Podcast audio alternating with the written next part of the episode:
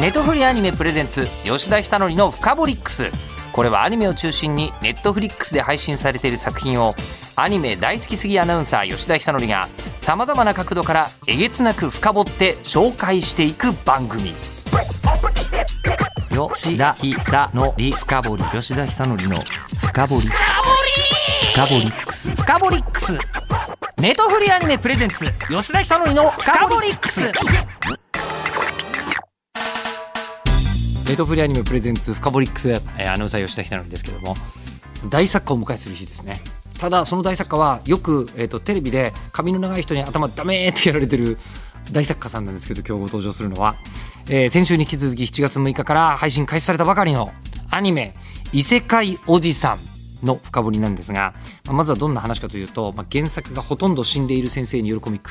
耳で聞くと何を言っているんだって感じがすると思いますがコミックスの方にはちゃんとほとんど死んでいるって作者名のところに書いてあるんですよ。ね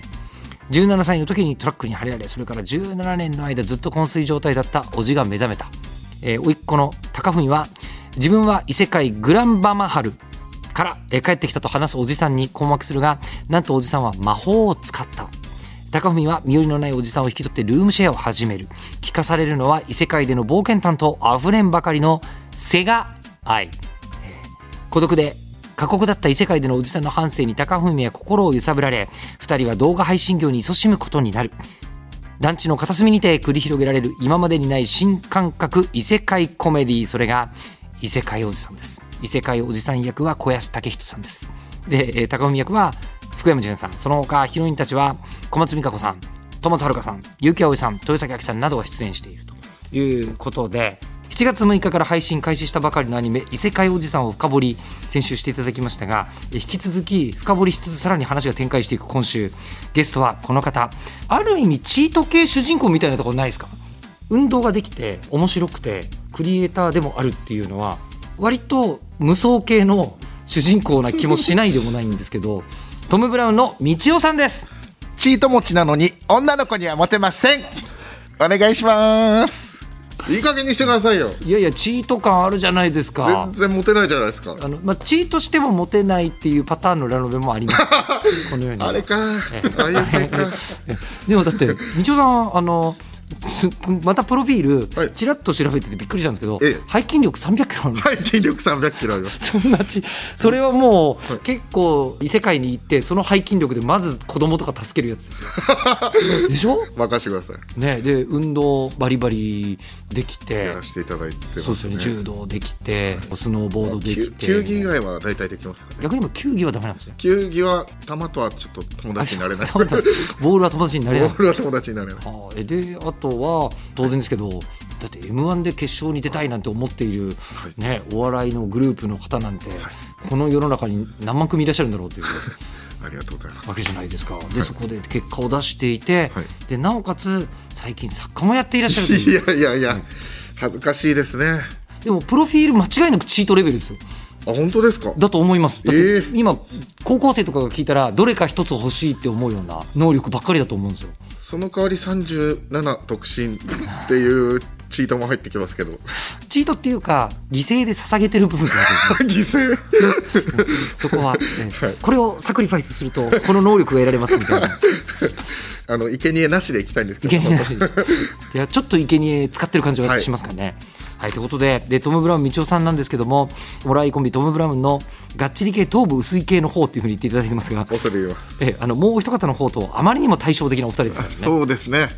割と細くて髪長い方と、はい、はい、太くて毛髪がない方です ね、え頭も違いますしねお二人のあそうですね喋り方の頭も全然違うのであお笑いってこういうことだよなって思わせていただけ るお二人ですが、はいえー、1980年生まれの札幌出身趣味が、えー、あれまた増 えてる、えー、ゾンビ映画、タイム SF 映画、はい、で異世界アニメ、はい、これはもうまさになんですね、はい、ロボアニメ、武術、映画、ゲーセン、漫画、ジャンプ、歴史、ゲーム、音楽、ラノベで、えー、今、ご自身でも小説を書いていらっしゃって、現在、日本放送、ポッドキャストでトム・ブラウン日本放送圧縮計画も配信していただいているということなのですが、どこから行こう かな。まあ、異世界おじさんの魅力はまあ前回も言っていただきましたけど、はいはい、割とクリエイターっぽかったんですよ。あ言っていただいてることが、はい普段から見るときにこう構造が素敵みたいのであー作品見ちゃってるんですかいやーでもこうやって伊勢川口さんの話をするってなってるからちょっと考えちゃった可能性はあります普段はあまりと何にも考えないでそうですねあの女子キャラとか見てはい可愛、い、とかや思ったりしてもるうただただニヤニ ヤして見てますよ家で えへーとかっつっえじゃあ歴史上はいこのヒロイン好きだったよねみたいなのがいるわけですか、ていやー恥ずかしいな僕は結構、はいあの中学生の早い段階でトップを狙い高谷紀子を見てその後、えっと機動警察パトレーバーで泉ノアを見てお完全にショートカットに惹かれる人になってしまいましあののりっこは僕も今言言おうと思って ましたちょっとた恥ずかしいよねいやあのええ感じなんかけなげな感じあと、この素晴らしい世界に祝福を」ってはいはいいええう作品のえ「ダクネス」っていうはい聖騎士なんでいいとこのお嬢様なのに変態的な M っていう、はいはいめっちゃ好きですねどんな感じのところが刺さっちゃうんですかいやなんかその真面目なのがやっぱいいんですよねあーあなるほど、真面目で本当に人を救おうっていう気持ちがあるけはど、いはいあわよくばはい敵にボコボコにされたいっていう、うんなんか、うん何この人っていうなんかすごい刺さりましたそのいやでもこのスバのキャラクター結構4人ともすごく好きですねこのスバ割と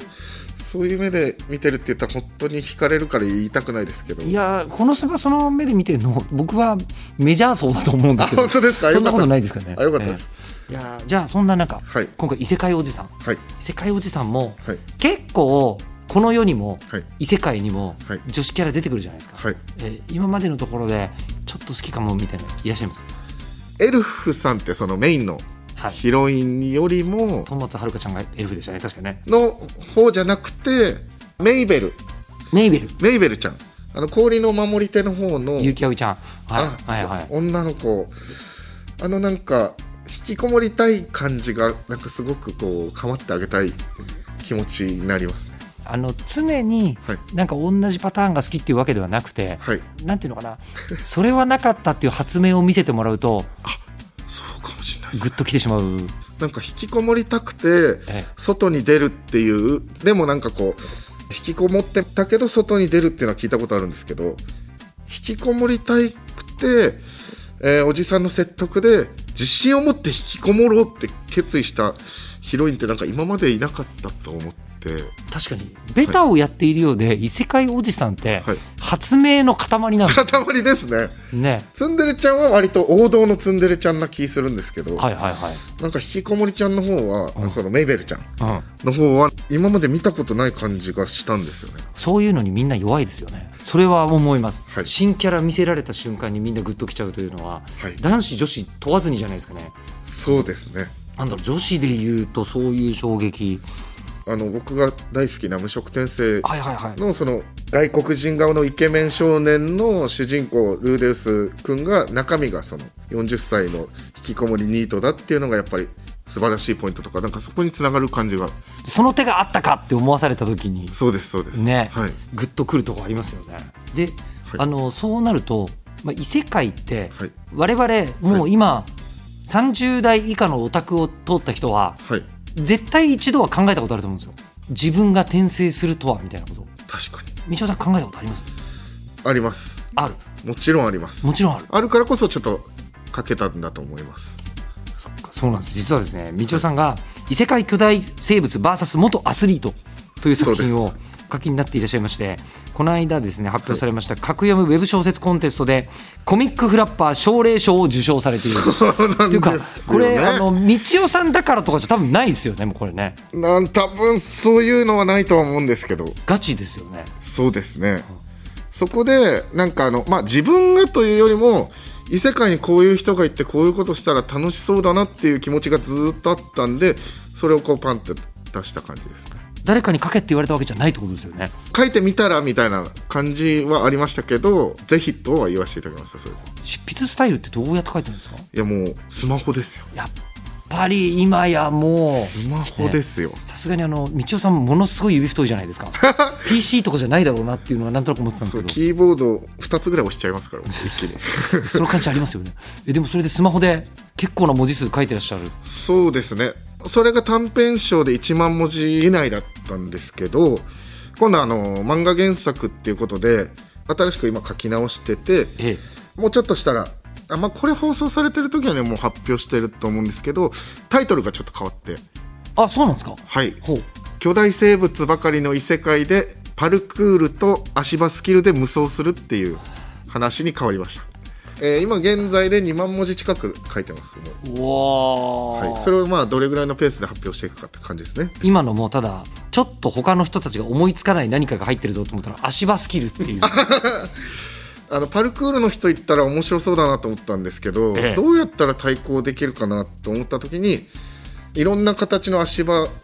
作れたら、えー面白いだろうなと思って、ええそれから書き始めてで書いてるうちにモンスターの死に方ですかをいろんな死に方が思いついちゃって、まあ、あのホラー映画とかゾンビ映画とかすごい好きなんでもともとそういう残酷描写みたいのが結構好きっていうとなんか変態児見てますけど好きなんですよだからそういうのも入れてはいいやだから僕実はちょっと読ませていただいたんですけどあ本当ですかええ、もうあの一番初めの文章がもうすでにめちゃくちゃこう情報量が多いん ですよ。ええ短編バージョンなのでもう一気に詰め込んでますそれあはやっぱりその1万文字というそうです時間に負けないようにそうです制限に負けないように最初書いた時2万ちょい文字ぐらいまでいっちゃっておうなんとかなんとか1万文字にしたような感じあそういう感じなんですね。ですめちゃくちゃこう遂行をされまくってるわけですね。どこ削ろうどこ残そうは考えましもう本当にネタと一緒ですよね。た そうですねね最初漫才とかも78分最初あってそれを34分にするみたいなえはい感じなんでまあそうですねその感覚近いです ねでこれもうあの一番初めがパルクール世界大会元王者でフリークライマー高槻誠一の体は輸血で感染症にかかり今では歩くこともままならなかったっていう最初の一行すごいで最初の一行でめちゃくちゃ情報量ドカーンってこと感がでじできてる、えーでその後に子供を救うんだけども、はいその子供も救えずにはい一緒に転生してしまうという、すそうです状況なんですけどそこのところが割とあえてこう放送では言いませんけども、はい割と残酷系の描写が残酷ですえー出てきて、これはね僕は少なくとも一生思いつかないなっていうふうに思いましたああ、本当ですだかって除雪機で死ぬんでしょ いや言っちゃった、一応まあまあこれは今サイトでね読んでもらいますもんね、えこれはあのーちなみに、ーはい実は映画のオマージュなんですこれあそうなんですかミスミソっていう映画あがあっあはいはいはいはいてえ僕ー大好きで、えーおおそれでちょっとグロいの苦手な人耳塞いでほしいですけど、まあ、真っ白な雪雪面にこう除雪機にあの巻き込まれちゃって血がバッて出てこう白い雪にこう血がバッてなるときに残酷だなグロいなと同時にめっちゃ綺麗だなっていうところもちょっと思ったんですよ。99気持ち悪い1綺麗と思った時に、この描写いつかなんかこう自分でもなんかぜひオマージュさせてやらせてもらいたいと思ってて最初トップギアでそこ入れましたおー作家さんですねはずいですね作家さんって言われるとでねもこれをはいその2万字まで書いてさらに1万文字までこうそうですねまあ刈り込んでいくってなると、はいどれくらいで書けるもんなんですかえっと1週間ぐらいで2万文字書いてえそれでまた23日ぐらいで1万文字直してって感じですねあのすごいペースじゃないですかあ本当ですかえええー、と新書とかで1冊10万文字ぐらいなんですよ、はい本でいうとえで、えあれを書くのをもしそのペースでお書きになるんだとすると、はい1か月から2か月で1冊書けちゃうあーぐらいになっちゃうので専業の作家さんだったらまあなんか誤字脱字とかいらないところもあるかもしれないですけどでもその間も道夫さん普通のお仕事もされてたわけですよね仕事して大体移動中とか、ええトイレ行って息巻いてる時とかに書いたり息巻いてる時時 あのあーって言ってる時になんかあのあーあそういえばなんかこう力んでるところで なんか踏み込むし描写とか思いついて確実に村上春樹からは聞けない話 がはあ、え移え動中のなんかその山とか見えたりするんですよその新幹線とかはいはいはい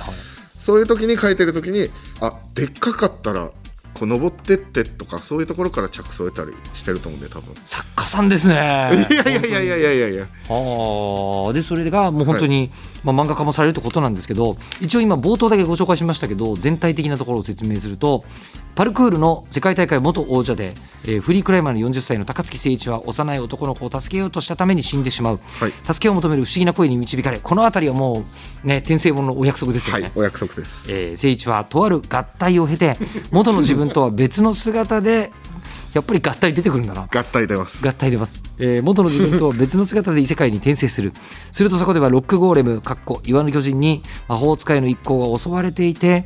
現実世界で最強だった男は異世界でも最強であることを証明する新世界異世界ファンタジーこれで先ほど言ってたパルクール、まあねあの軽業って、ねもう今誰が見ても鮮やかじゃないです鮮かやかもしかして道夫さんちょっとできたりするんですかパルクールは1ミリもできないです憧れです運動神経いいけどそこは生かされないタあイプのの太ってるって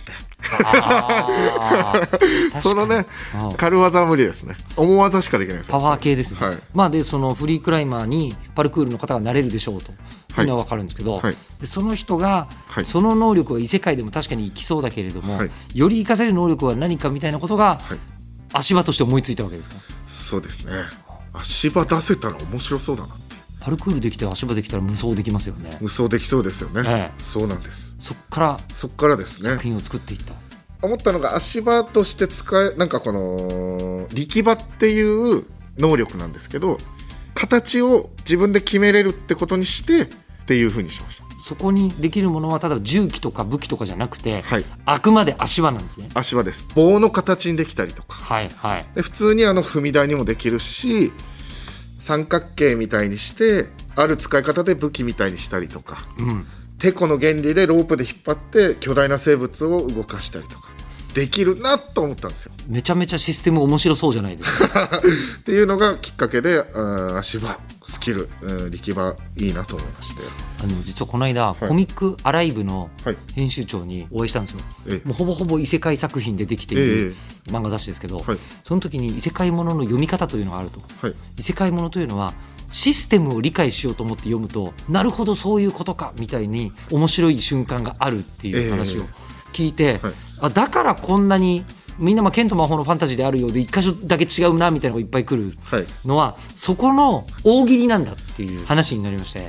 つまりはもうその大喜利のお題が読者として分かってたってことですよね。ええいや今言われてあそうだったのかなって感じですあもっとこれはこういう異世界があったらいいのに僕一世界の面白さはシステムよりもあの前振りだと思ってましたシステムより前振りはいというのはどういうことですあかの現実世界でどういう人間かっていうのが面白いポイントだと思ってたんですよあー例えば引きこもりだから、えー異世界行って頑張ろうとする無職転生とかはなんいかそういうゼネコンで働いてたから異世界に転生したやスラムだった件とか、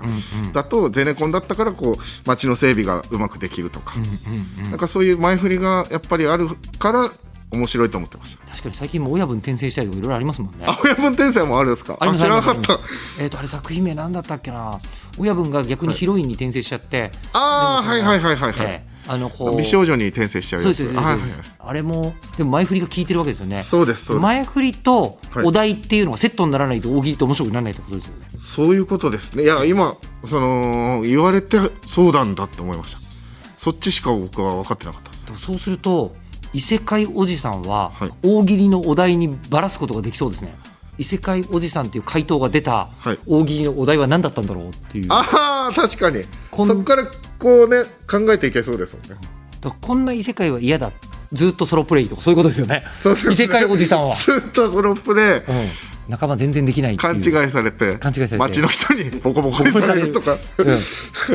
ていうのでできてて、はいだからお題としてよくできてるんだ自分で設定したお題本が当ですね。異世界おじさんは面白い。 え異世界おじさんっていうお題の題を出されて異世界おじさんさあどんなおじさんっていう、はいお題に最強の答えを多分こう、えっとほとんど死んでいる先生が出し続けてる作品なのかもしれないですねセガ作品、どっぷりお じさんゲーマーだったせいでとか。大喜利だと思って楽し楽しめばいいんだ異世界作品、いやそうですねなんかそのだからこそ現実世界の振りがあるからこそなんかこう感情移入できるんだと思うんですよねはい普通のファンタジーよりあだからそこの前振りがはい全然感情移入できなかったらしょうがないんですよね、と思います僕とはい、ああだからもう会社が辛すぎるみたいなはい、そうでのはもうす前振りとして納得がデスマとかデスマッデスチマッチから始まるとかもまさにそうだったあそうですそうですね、ね、松から始まりありましたね前振りは必ず共感から始まんなきゃいけなくて、はで異世界に行った後は、はい面白システムをそうです思いつけるかどうかそうですねえじゃあその共感で、はいあのその道夫さんの今回の異世界巨大生物 VS 元アスリートの場合は、はいパルクールの選手で、はいでえーフリークライマーで40歳っていうのは、はいどこにこう共感ポイントとか考えてたんですかえっと幼い子供と40歳っていうのに一応重きを置いて、はい自分の年齢に近い人と子供、それが合わさるっていうことに重きを置いて感情移入できる人を多くしたいなと思ったんですすげえすげえなんかもうあの広告代理店の人が CM の企画考えてるの聞いてるみたいな いやいやいやいやいやいやいやこんなこと言うんですねそういえばいやもう恥ずかしそういいうで感すじになってきちゃいましたけどマーケティングマーケティン グ、うんマーケットを広く取っている、うんねあのーまあえー40歳と3歳のまあ子供が合体しちゃって、ん2122歳ぐらいの体になってっていう212歳ぐらいの人も共感できるしおじさんも共感できるしなるほどなんかそのちっちゃい子供が見るかわかんないですけど子供がいる人も共感できるかなっていう感覚はあってって感じほう、はいだけどやっぱりまあ能力がないと、そうですねまあまあ主人公として何かできることにならない時に、はいパルクールだったら面白いんだろうとそうですねでパルクールを一番活かせる特殊能力は足場足場でしょうおもろ い、へーこれって足場の使い方をはいいっぱい思いつけば、はいシリーズずーっと続けていくこともできそうな気がありがとうございますするんですけどそれはまだ書いてないんですかえっと、今これから続きだからその短編を自分なりにリメイクしてまた長編に今していくって感じであのコミックの連載になるから連載に合わせて、えーどんどん書いていきますあ任せてくださあのしかも異世界ものって何作も書く方もいらっしゃるじゃないですか、はい ね、もう他の設定も実はもう思いついてるとこなんですかいなんか書いてみたいとかはありますでも一旦これやってからじゃないとちょっと僕の性格上ちょっと中途半端になっちゃうんで一回やりきってからかなとは思ってるんですけど空気の力の流れってあるじゃないですかはいあれが見える能力ってなんか呼吸じゃなくて力の見える流れを見えたら面白いなと思うはいまだ形にはこれはなってない作品の話なってないですなってないですっていうのは思いました大丈夫ですかアイデア喋っちゃって全然大丈夫です全然大丈夫、まあ、なぜなら僕も聞いてもはてと今思ったんです すいませんすいませんこれをどうやって形にすればいいのか はちょっと思いつかなかったのでなんか炎の魔法とかでも、うんブワーって上に上がってるように見えるけどその周りは実は内側に来てるとか、あーはいそういう力の流れが見える人全部の、はいはいそはういうスキルやってる人いないかなと思ってい今思いましたけど、はいその同じボケを誰かがもう前にしていたら、いできないわけですよねボケじゃないけ ど大喜利の回答をしていたら、ね異世界割とそうですよね違うことしたいですよねああ道夫さん大喜利好きですかひょっとして大喜利や大喜利やってって言われたら祝いたくなりますけどあプレッシャーは全然立ち向かいますよそれは立ち向かう気が、あーじゃあ異世界ものはそういうつもりじゃなかったからよかったのに、はいあ確かにえーもしかしたら僕が無駄な設定を今させてしまったのかも、あとんでもないとんでもない、気づかせて確しかまっにたのかもし好れきないだからできるかもしれないですねはい異世界ものはいやでもいいんじゃないですかこの先もね頑張りますちょっとなんか煮詰まったら設定ください はいあああ僕はあの勝手に意味もなく言えばいいわけですそれはそうですね、えじゃあ思いもよらないそうですねアイスキャンディーの食べ方考えてみたいな あことをいいです言ねったらそれが最終的に作品につながるかもしれないあなりますすごいなんかネタ作るだけでも大変だと思うのに、はいわざわざ今回創作の方のお話もいえいえ聞かせていただきましたがとんでもないそのきっかけとなったアニメ「異世界おじさん」はい今ネットフリックスで視聴可能でございますなんかん異世界おじさんの見え方僕今日ちょっと話してて変わりましたよあ本当ですか、はいすごい作品だと思いますね、はいだからギャグだからバーって見てみんな笑えばいいんだと思うんですけど、はいギャグだけじゃないはい味わいもあるぞという、味わいたくさんありますよ、ああうんぜひご覧いただきましょう構造の面白さですよねそここうであとラブコメのはい良さ そうだラブコメええラブコメですよラブコメの話するときにめっちゃ嬉しそうなんですよラブコメって楽しいじゃないです かあれすみません僕途中までなんですけど、はいあの道夫さんのお書きになった異世界巨大生物 VS 元アスリートって、はいラブコメになるんですかえっとグロラブコメグロラブコ メえ一人女の子とねあの2話ぐらいから旅に出る感じなんですけど女の子がいつも倒した魔物の血とかでいつもなんかそういうひどい目に遭っちゃうっていうあギーャグ要素で入れさせてもらってるんですけどそこのコメディうんはい いやもうなんですかこんなラブグロラブコメええあのこんなラブコメは嫌だっていうお題にグロラブコメって いう回答をもらって確かにグロいラブコメ嫌でしょ、グロラブコメは思いつきづらいです ね、ええでもこれ気になる方はサイトであのそれこそぜひ道夫さん小説で検索すると出ますからねはい、はいまた、えーっと作品に合わせて新しいのもやりますんでぜひお願いしますそのリメイクしたやつをはい。でちなみに異世界おじさんの方はネットフリックスで視聴可能ですので、はい、ぜひご覧いただきたいというふうに思いますが、ここまでトム・ブラウンとしてのお話はいとかお知らせほとんどお伺いしてないんですけどそれはいいんですか、えーっとまあラジオぜひあポッドキャストえーポッドキャスト「オールナイトニッポン」ポッドキャストやってますと札幌に住んでる方9月に、えー単独が延期してしまって、えーやりますとぐらいですかね北海道にお住まいの方で、はい札幌までいらっしゃるという方はぜひはい、お願いいたしま9月すに行っていただきたいと思います、いじゃあ最後に改めて異世界おじさんのアピールを一言だけいただいてもよろしいでしょうか、異世界好き異世界に造形が深い人はもちろん楽しめるんですけど異世界の作品をこれから見る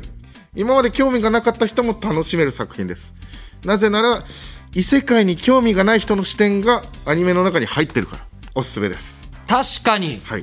それはありますね以上ですはい、えーということで、えー本日のゲストはですね、はいもう見た感じはもうみんなの大好きなあのトム・ブラウン道夫さんなベんでロすけベどロ